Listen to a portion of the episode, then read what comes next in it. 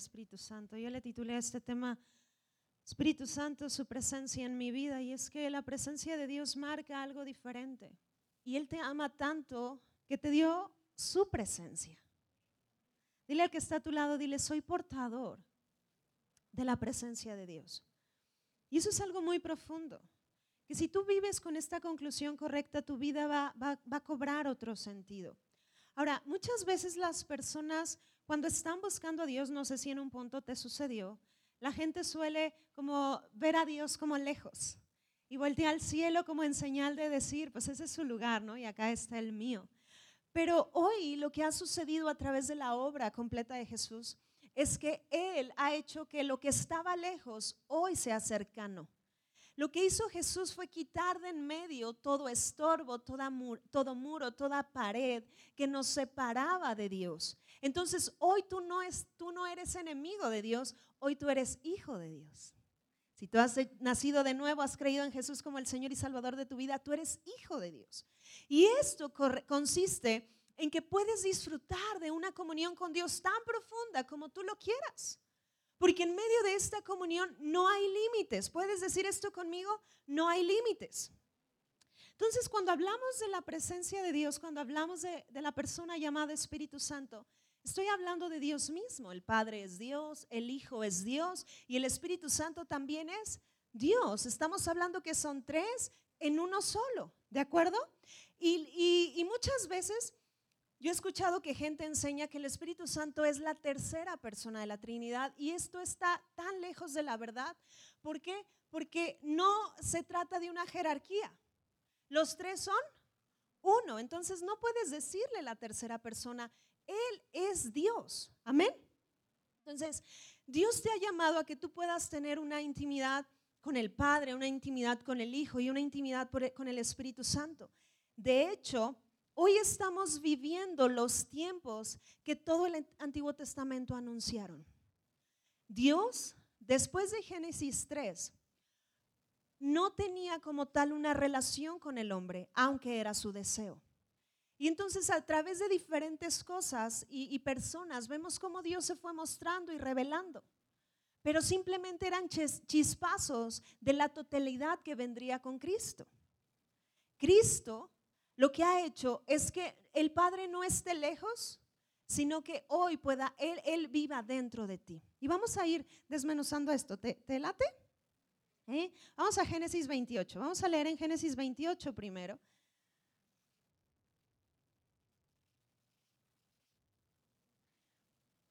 Y vamos a leer en el versículo 12. Y empieza a relatar a un hombre llamado Jacob. ¿Ok? Jacob y este tuvo un sueño.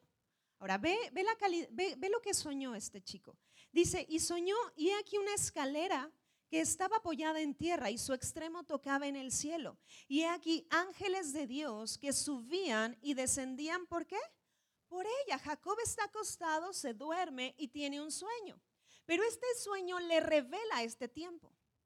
Le revela las consecuencias de lo que Jesús haría a través de su obra completa. Yo quiero que tú sepas que antes de que Cristo muriera y resucitara y ascendiera como tal al Padre, todo acceso al cielo no estaba disponible para el ser humano. Pero cuando Él venció, todos los recursos del cielo están disponibles para todo aquel que cree. Amén.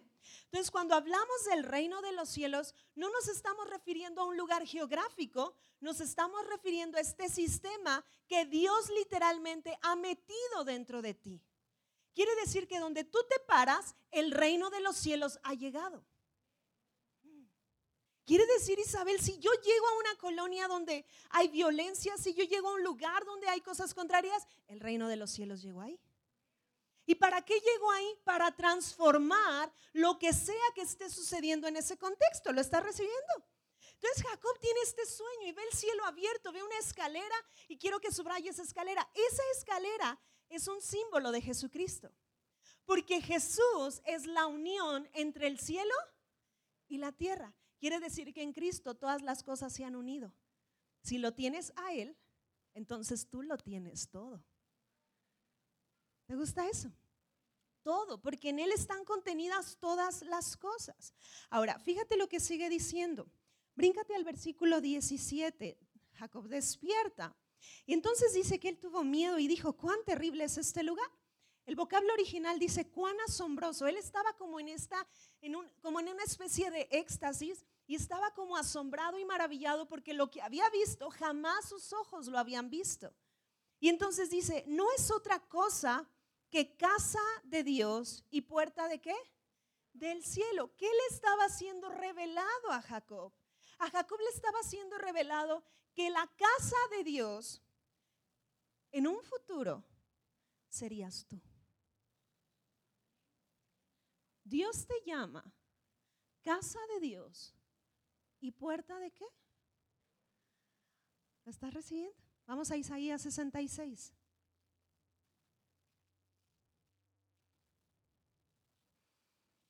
Y vamos a leer en el verso 1. Dice, Jehová dijo así, el cielo es mi trono y la tierra estrado de mis pies. ¿Dónde está la casa que me habréis de edificar? ¿Y dónde el lugar de mi reposo? Mi mano hizo todas estas cosas y así todas estas cosas fueron, dice Jehová. Pero miraré a aquel que es pobre y humilde de qué?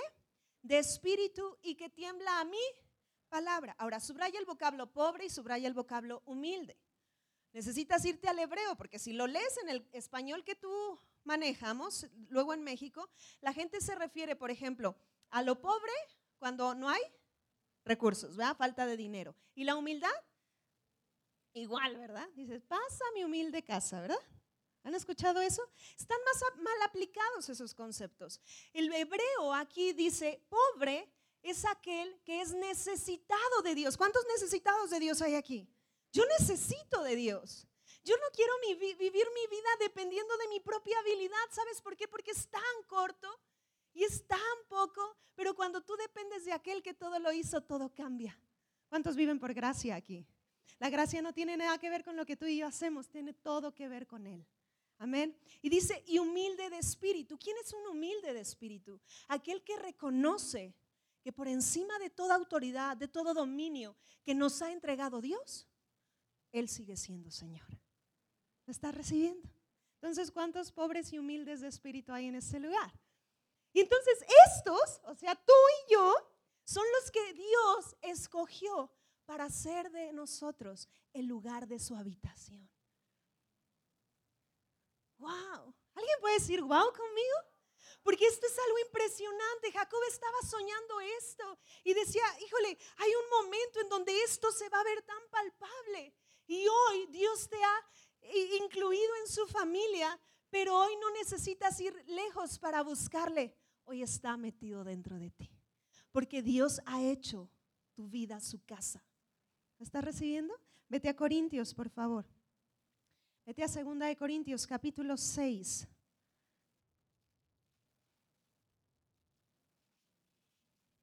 Y vamos a leer en el versículo 16. Dice, ¿y qué acuerdo hay entre el templo de Dios y los ídolos? Porque ustedes, ¿quiénes? Di, di, yo, nosotros, somos el templo de qué? Del Dios viviente, como Dios dijo, habitaré y andaré entre ellos y seré su Dios y ellos serán qué? Mi pueblo. Entonces hoy tú eres el templo del Dios vivo. Donde tú llegues, ahí llegó la presencia de Dios. Y la presencia de Dios es algo tan asombroso, es algo tan profundo, que Dios quiere llevarte a nuevas dimensiones en su corazón. Si tú has experimentado a Dios en este nivel, Dios quiere que lo puedas experimentar en un nivel mayor. Porque te tengo una noticia. En Él siempre hay más. Siempre hay más. Puedes voltear con alguien y decirle, hay más. Ahora, Vamos a Éxodo 33. Y quiero explicarte algo rápido que nos va a ayudar a meter esta convicción en nuestro espíritu de lo que hoy ha sucedido. Y es que el hombre estaba tan adelante de Dios que Dios se manifestó en el Antiguo Testamento de muchas maneras, muchas fueron las maneras. Dios se le mostró, por ejemplo, a Abraham como el Todopoderoso. También se le mostró como el Dios proveedor. Vino el tiempo de Moisés, que ahorita nos vamos a detener un poquito en Moisés, y a Moisés se le reveló como el Dios autoexistente. Moisés le hace esta pregunta y le dice, ok, yo voy a ir a tu pueblo, pero que cuando me preguntan quién me mandó, ¿quién les voy a decir? Y, él Dios le dice, diles que el yo, yo soy te ha enviado. Entonces Dios, les estaba, estaba diciendo, yo soy auto, autoexistente. Nada de mí existe, pero todo en mí es completo. Lo están recibiendo. Y el yo soy ha venido a nuestra vida. Ahora, ¿qué sucedió con Moisés? Moisés nos muestra cómo Dios implementó una serie de protocolos para que el hombre pudiera tener algo de experiencia respecto a Dios. Y entonces Dios le da los planos de una tienda llamada el tabernáculo de reunión. Literalmente, lo que Dios hizo con Moisés es que Dios lo llevó al tercer cielo. Hay tres cielos, ¿ok? El primer cielo es el cielo que tú sales y es todo lo que está debajo de la estratosfera. El segundo cielo es lo que está por encima de la estratosfera. Y el tercer cielo es el lugar donde la presencia de Dios está, su trono y eso. ¿De acuerdo? Entonces, ¿qué hizo Jesús? Él traspasó los cielos y Él está sentado en ese lugar celestial. ¿De acuerdo? Donde tú y yo espiritualmente estamos sentados. ¿Estás recibiendo? Ahora, ¿qué hizo Dios con Moisés? Lo lleva y le muestra unos planos del cielo para que él bajara esos planos y lo hiciera en la tierra. Y entonces Moisés construye lo que se conoció como el tabernáculo de reunión. ¿En qué consistía este tabernáculo? Este tabernáculo era el lugar donde Dios descendía para comunicarse con su nación. Ahora, ¿pueden ponerme la imagen del tabernáculo de reunión, por favor?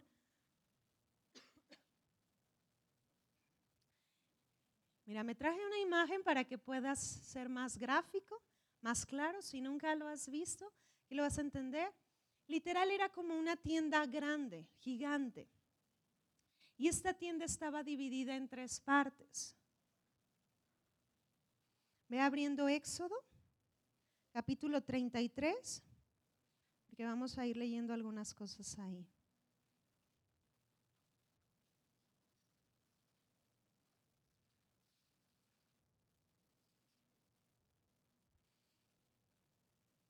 Vamos a leer ahorita en el verso 1.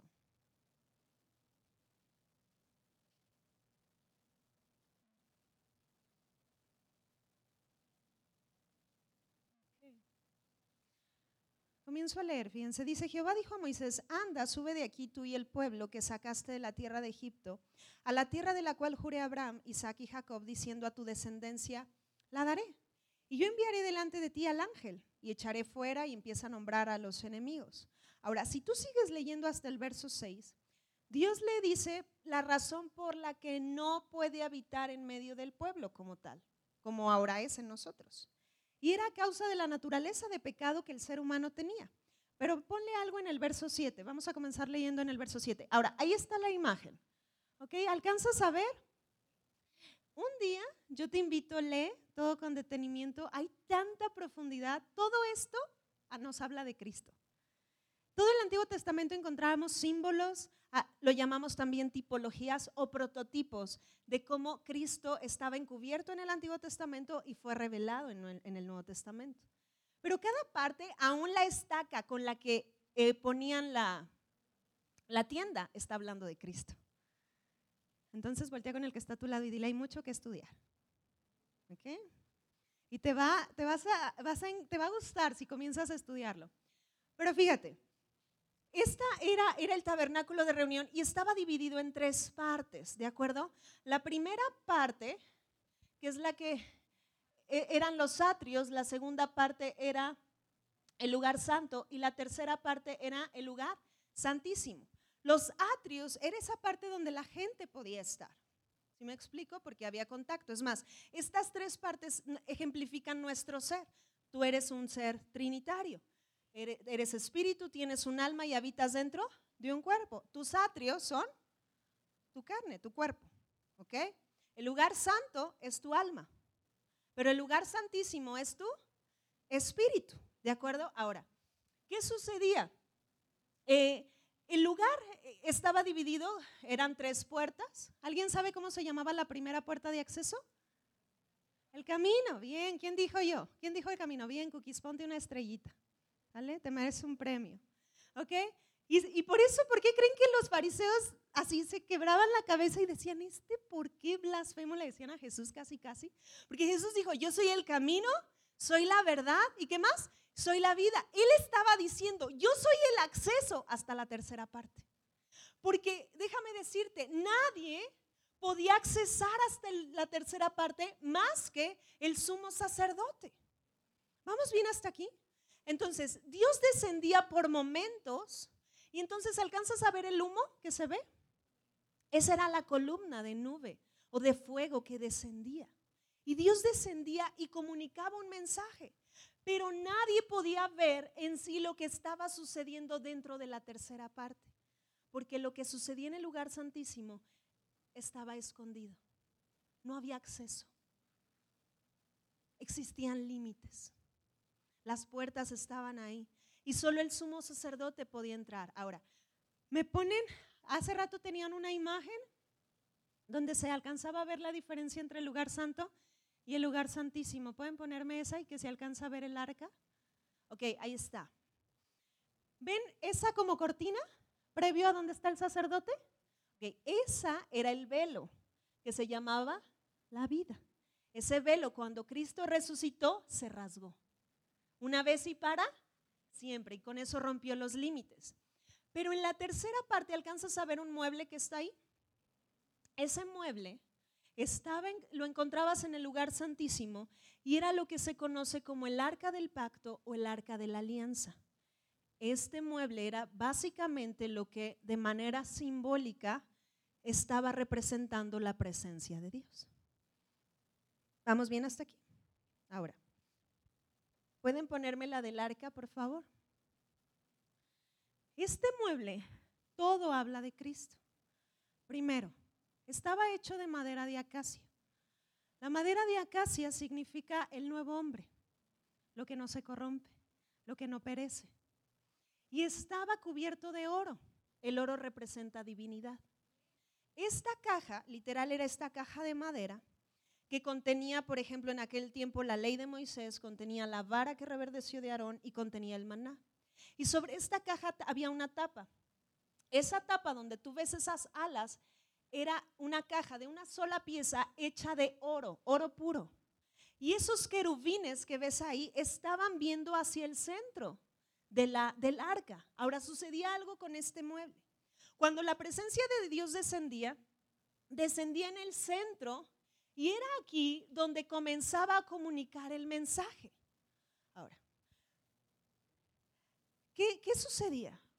El sumo sacerdote una vez al año entraba llevando la, la, muestra de sangre de ese cordero puro sin mancha que habían ofrecido y entraba hasta la tercera parte y en ese mueble derramaba la sangre hasta, hasta siete veces. Si la sangre era acepta, esa sangre, su aroma subía como olor fragante y entonces descendía. Y entonces el sumo sacerdote comenzaba a escuchar a quién? A Dios.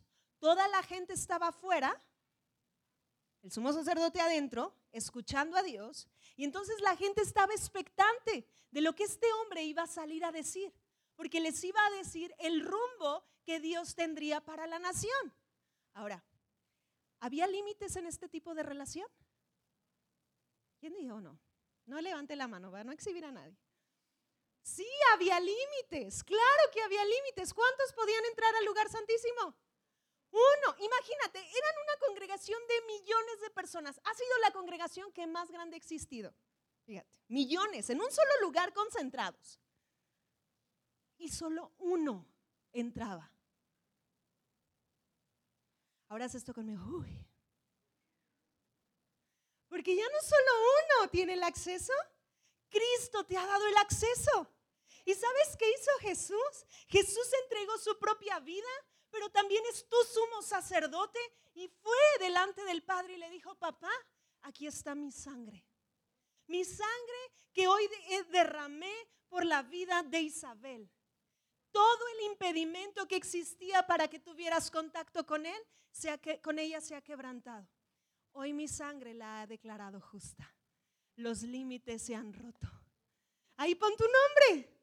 Quiere decir que todo el acceso que Jesús tiene al Padre, también lo tienes tú. ¿Alguien puede darle un aplauso a Dios por eso? Porque esto es lo que hizo Jesús. Amén. Wow. Esto es lo que Jacob soñó. Un nivel de relación sin límites. Vio el cielo abierto. Dijo, ¿qué onda con esto? Y nos estaba viendo a ti y a mí. Ahora, hoy tú eres el lugar donde la presencia de Dios habita. Hoy el Espíritu Santo es el sello en tu corazón de que tú eres alguien redimido. Fíjate, vamos a leer algunas escrituras. Ve a 2 Corintios 1:21. Lo voy a leer primero en, en, la Reina Valera y después lo voy a leer en la de Passion. Pero dice de esta manera, y el que nos confirma con vosotros en Cristo y el que nos ungió es Dios, el cual también nos ha sellado, subraya el vocablo sellar, y nos ha dado las arras del Espíritu en dónde? En nuestros corazones. Ahora, árrate con lo que vas a escuchar, porque vas a escuchar una manera más romántica de decir lo que acabamos de leer. Y dice, ahora es Dios mismo quien nos ha ungido y nos fortalece constantemente. Tanto a vosotros como a nosotros en la unión con Cristo. ¿Cuántos están unidos a Él?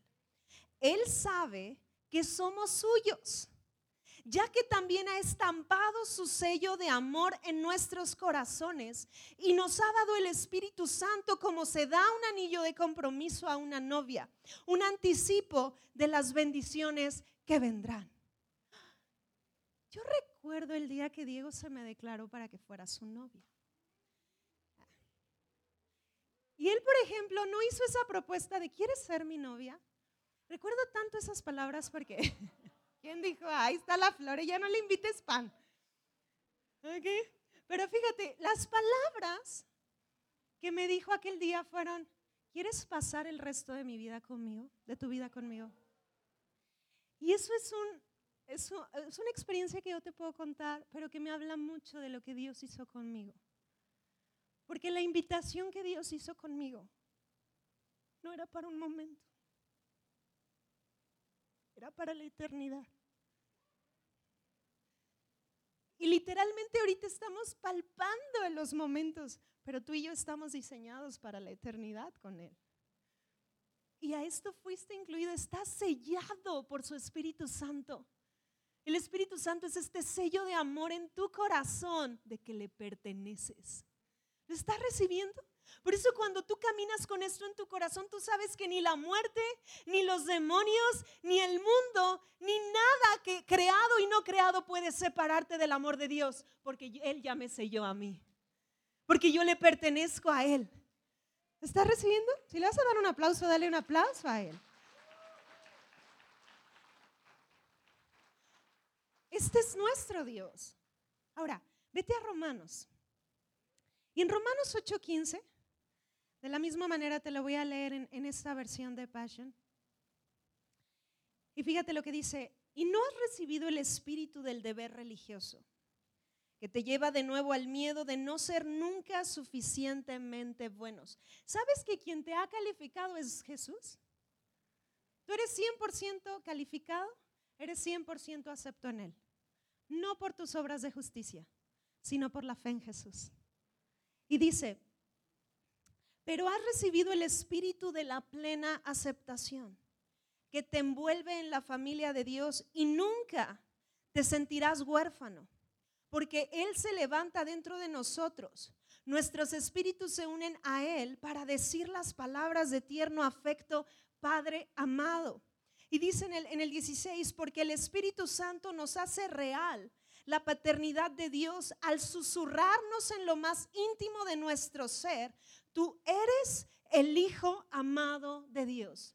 Fíjate lo que todo el tiempo te está susurrando. Tú eres el Hijo amado de Dios. Las mismas palabras. ¿Dónde encontramos algo parecido? Jesús estaba en el Jordán. fue bautizado en agua por Juan el Bautista. E inmediatamente dice que el cielo se abrió y el Espíritu Santo descendió sobre él en una forma corporal como de paloma y se escuchó una voz que decía, tú eres mi hijo amado en quien me complazco. Wow, ¿alguien lo está entendiendo? Lo mismo que sucede con Jesús sucede contigo y conmigo. Porque el Espíritu Santo te lleva a tener certeza en tu corazón de que eres el hijo amado de Dios. Eres su hijo amado. Wow. Cuando caminamos con esta certeza en nuestro corazón, mira, nada, ni, es más, puedes estar pasando por la situación más difícil que tú quieras. Pero si tú tienes esta convicción, tú te vas a reír del problema. Porque el Dios, que es tu papá, ya te dio la victoria.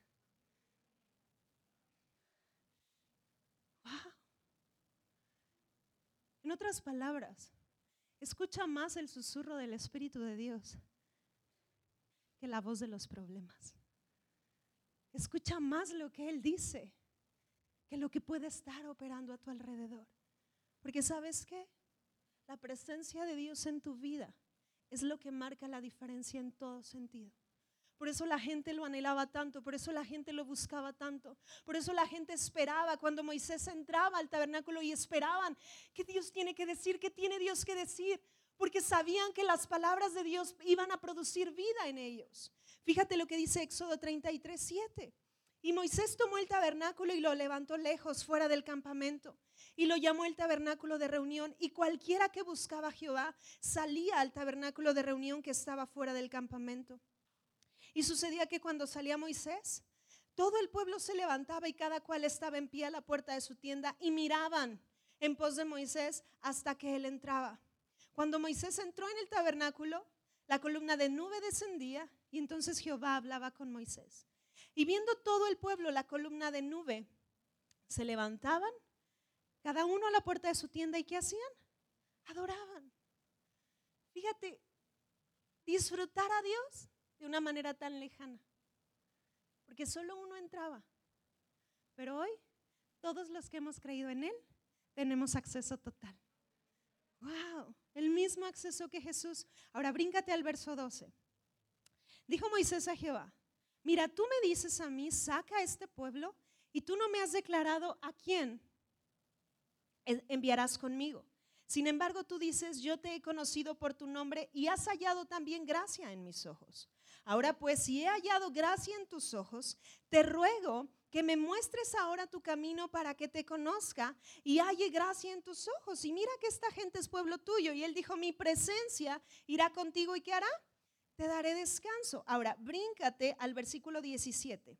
Y Jehová dijo a Moisés, también haré esto que has dicho, por cuanto has hallado gracia en mis ojos y te he conocido por tu nombre. Él entonces dijo, te ruego que me muestres su gloria.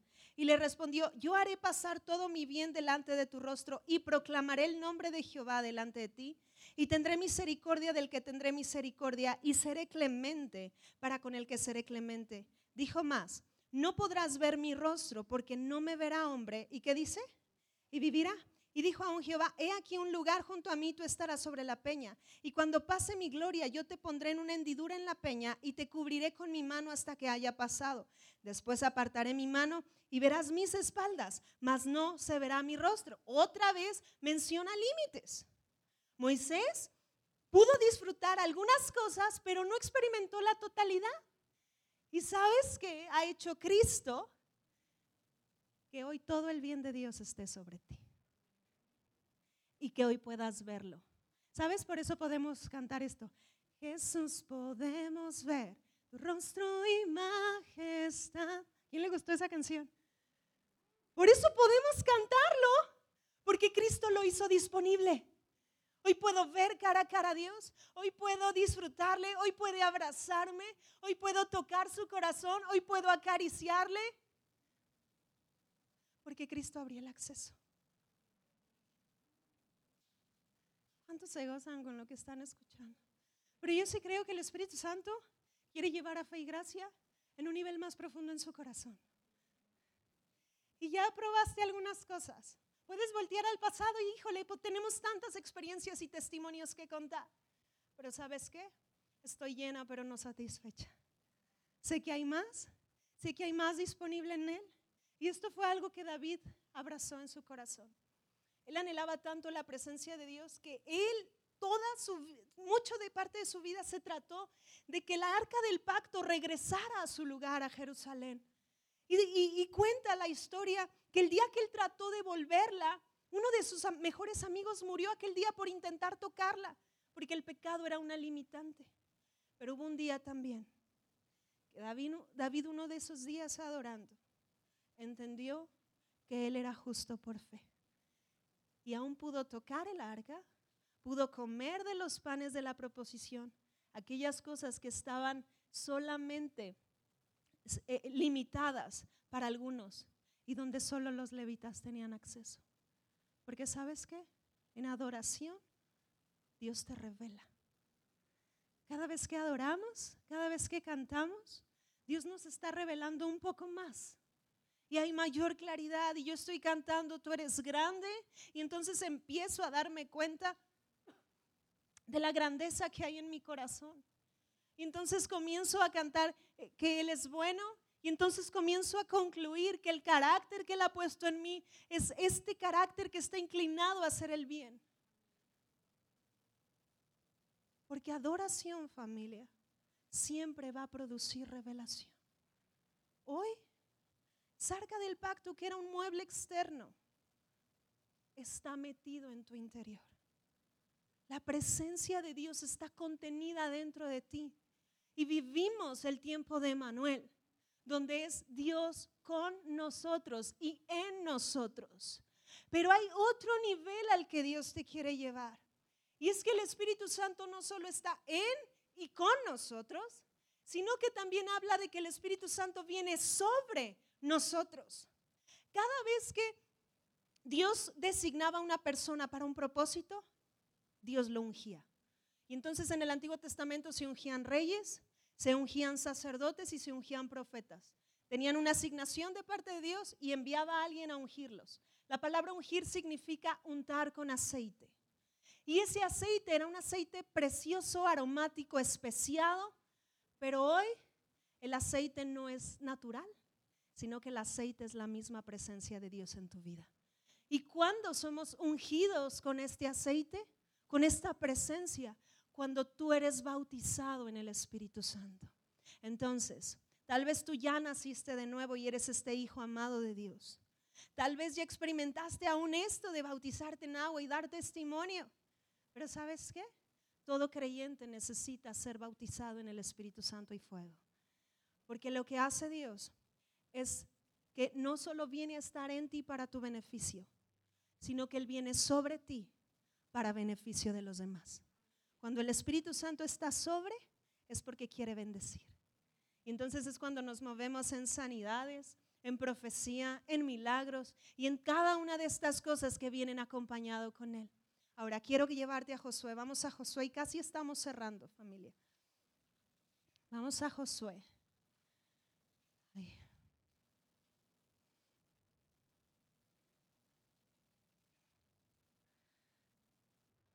Y vamos al capítulo 3, versículo 1.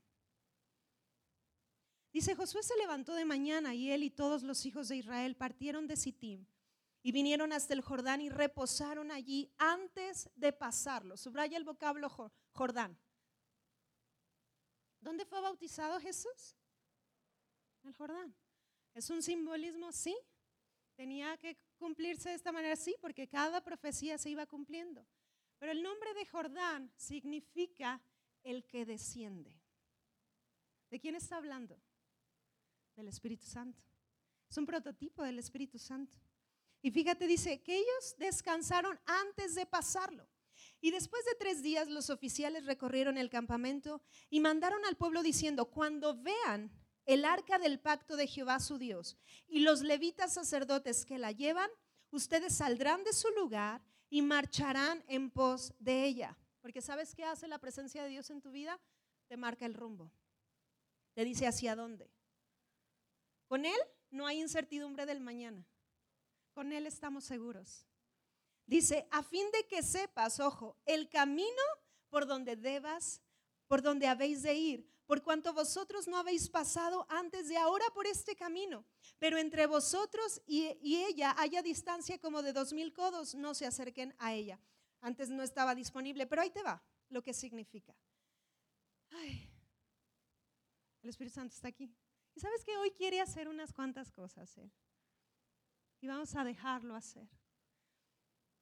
Esto era prototipo del bautismo del Espíritu Santo. Josué les dio esta instrucción. Para llegar a la tierra prometida, ustedes van a necesitar pasar por el Jordán. Ahora, la tierra prometida se trataba de un lugar de conquista. ¿Iban a pelear algunas batallas? Sí. ¿Iban a tener que vencer algunos miedos? ¿Iban a tener que conquistar algunas cosas? ¿Iban a tomar posesión? Sí. Pero antes de que hicieran todo eso, les dijo, necesitan pasar este Jordán. Entonces el Jordán está representando al Espíritu Santo. ¿Por qué? Porque Romanos 1.4 dice esto, que fue declarado hijo de Dios. ¿Con qué? Con poder. Quiere decir que Dios no quiere que te quedes solo en ser hijo, sino que quiere que seas un hijo con todo el poder de Dios para bendecir. ¿Lo estás recibiendo? Por eso Jesús fue muy claro y les dijo a los apóstoles, no se vayan en Lucas hasta que sean investidos de poder. Y entonces Hechos 1.8, ve allá, Hechos 1.8.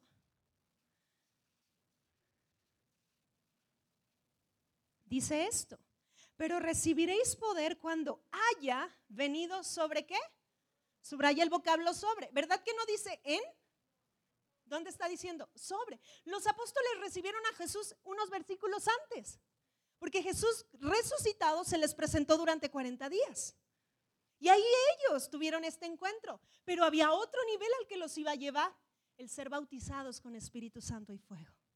Y les dijo, pero recibirán poder cuando haya venido sobre ustedes el Espíritu Santo y me serán testigos en Jerusalén, en toda Judea, en Samaria y hasta dónde? Hey familia, la tierra prometida está, pero es necesario cruzar el Jordán. Y entonces los levitas se pusieron con el arca del pacto ahí.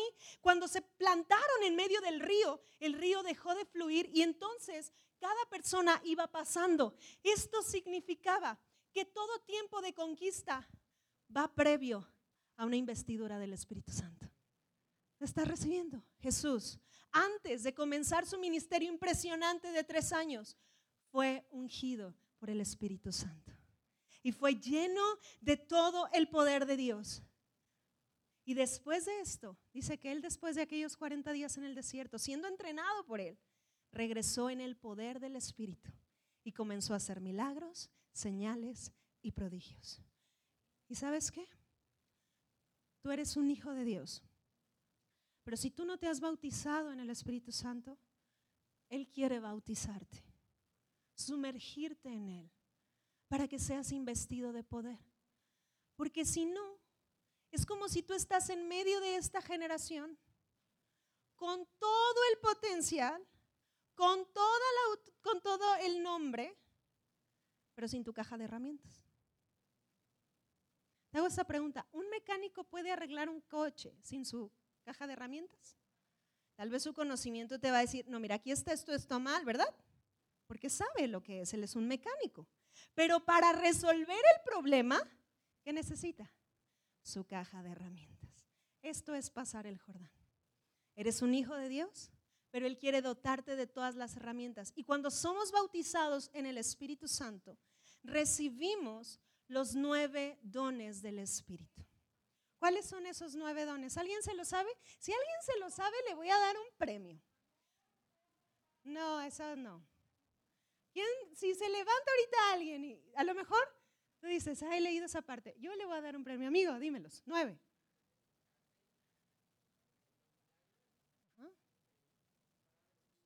Ajá. Ajá.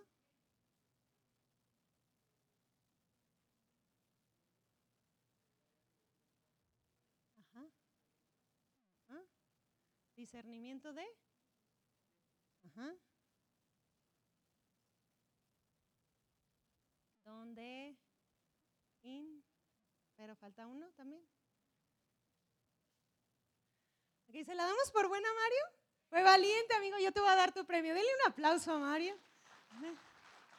Ok, bien, amigo. Bien, falta, faltó uno. Anótalos. Don de fe, ¿ok? Dones de sanidades, don de milagros, don de discernimiento de espíritus, don de palabra de ciencia. ¿Cuántos van?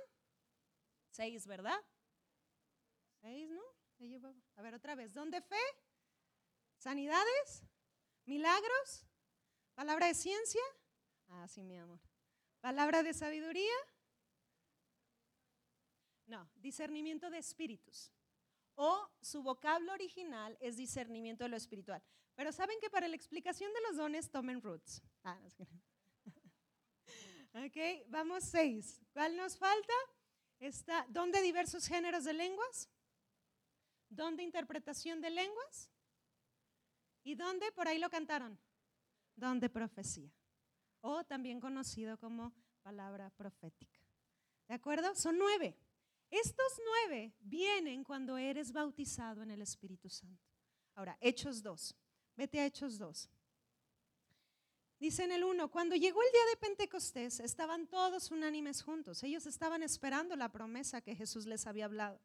Y de repente vino del cielo un estruendo como de un viento recio que soplaba, el cual llenó toda la casa donde estaban sentados y se les aparecieron lenguas repartidas como de fuego, asentándose sobre cada uno de ellos. Y fueron, ¿cuántos? todos llenos del Espíritu Santo, y comenzaron a hablar en otras lenguas según el Espíritu les daba que hablasen. Ahora, hablar en lenguas es la evidencia de que tú has sido bautizado en el Espíritu Santo. No es el único don que recibes. ¿Cuántos recibes? Nueve. El punto es que si tú hace diez años fuiste bautizado en el Espíritu y no haces algo más que hablar en lenguas, pregúntate por qué. No es porque Dios no quiere que hagas algo más, pero todo se ejercita en intimidad. Amén. Hay, algo, hay, más profundidades a las que Él quiere llevarte. Ahora, hablar en lenguas, ¿qué tipo de lenguas? Angelicales e idiomas que tú sueles conocer. Existen tantos testimonios. Es más, nosotros hemos estado en medio de momentos de adoración y de repente parece que estás escuchando a alguien hablando inglés. Y de repente parece que alguien está hablando árabe. Y sea se tiene evidencia de gente que está en un lugar, en una región del mundo, y comienza a hablar en, eh, profetizando en árabe, no sabe árabe, y Dios tiene una palabra profética para esa nación. Porque esto no se trata de lo que tú puedes hacer, se trata de lo que Él hace en ti. Ahora, hablar en lenguas y el don de interpretación de lenguas son dos de tus herramientas más poderosas para tu crecimiento espiritual. Estas son muy personales. Aunque sí tenemos momentos donde adoramos en el Espíritu juntos, estas son cosas que tú necesitas practicar diario. Es más, llegar al punto de orar más en lenguas que en el entendimiento. ¿Por qué? Porque hablar en lenguas, literal el Espíritu Santo toma control de ti y Él intercede por ti con gemidos indecibles. Tú no lo entiendes en ese momento. A lo mejor ya oraste y estás creyendo por la interpretación y el Espíritu Santo comienza a revelarte. Pero también a veces por medio de las lenguas, Dios te está dando a entender misterios. ¿Y dónde están siendo sembrados? Primero en tu espíritu. Y de repente pasa que después de, esos momentos comienzas a leer la Biblia y las cosas son más claras. Porque estos son dones que ejercitas en la intimidad con Él. Ahora, hay unas mentiras que han querido desacreditar el don de lenguas. Y dicen cosas que esto es del pasado. Y la verdad esto a Satanás le gusta. ¿Por qué? Porque el hablar en lenguas, vuelvo a decirte, es una de las armas más poderosas que tienes. Eres un ser espiritual. Por lo tanto, tus herramientas, ¿de acuerdo a qué son? Al espíritu. Tal vez a lo mejor tú un día aprendiste desde esta perspectiva. Yo te invito a esto. Suelta esa mentira y dile, Espíritu Santo, yo creo que si, es, si eso está escrito en el libro, está disponible para mí. Y esto es mi derecho. Porque Dios quiere llevarte a más. Amén. Y fue a través del bautismo del Espíritu Santo que el comienzo de la iglesia primitiva fue, fue como fue. Y Dios siempre, su anhelo ha sido que el libro de Hechos se siga escribiendo y que los comienzos que fueron en la iglesia primitiva sea hoy más glorioso que lo que fue aquel día. ¿Lo estás recibiendo? Solo quiero cerrar con esta cita en Hechos. Vea Hechos 17, 6. Lee el contexto de lo que estaba sucediendo. A Pablo una vez más se lo llevaron, se lo querían llevar preso y entonces no lo encontraron y agarraron al que lo estaba hospedando. Pero dice, no hallándolos trajeron a Jasón y algunos hermanos que ante las autoridades de la ciudad gritando, estos que trastornan el mundo entero también ha venido acá. ¿Cómo los llamaron la gente del mundo a, a los apóstoles? ¿Trastornadores de qué? Del mundo. Porque en pocas palabras sí, estaban poniendo todo de cabeza. Pero lo que estaban trayendo a través de sus ministerios era el cielo en la tierra. Dios quiere que a través de tu vida, de tu ministerio, de tus negocios, el cielo invada la tierra. Pero hoy quiere decirte, no estás solo en esto. Dios está contigo. Quiero soltarte algo más. Hubo una ocasión la presencia de Dios, el arca, estuvo durante tres veces en la casa de un hombre llamado Obed Edom. ¿Y sabes Dios qué hizo con esa casa? Dice que la bendijo y le fue muy bien. Porque donde la presencia de Dios está, todo sale bien. ¿Puedes concluir esto? Si tú tienes la presencia de Dios, tú lo tienes todo, familia. Entonces deja de preocuparte, deja de afanarte. Permite que Él produzca el descanso, permite que Él te fortalezca, permite que Él te dé un poco más de todo lo que Él es. Y entonces te vas a dar cuenta que estaremos trastornando esta tierra para bendición y la gente estará siendo conectada al cielo. Amén. ¿Puedes darle un aplauso a Dios por esto?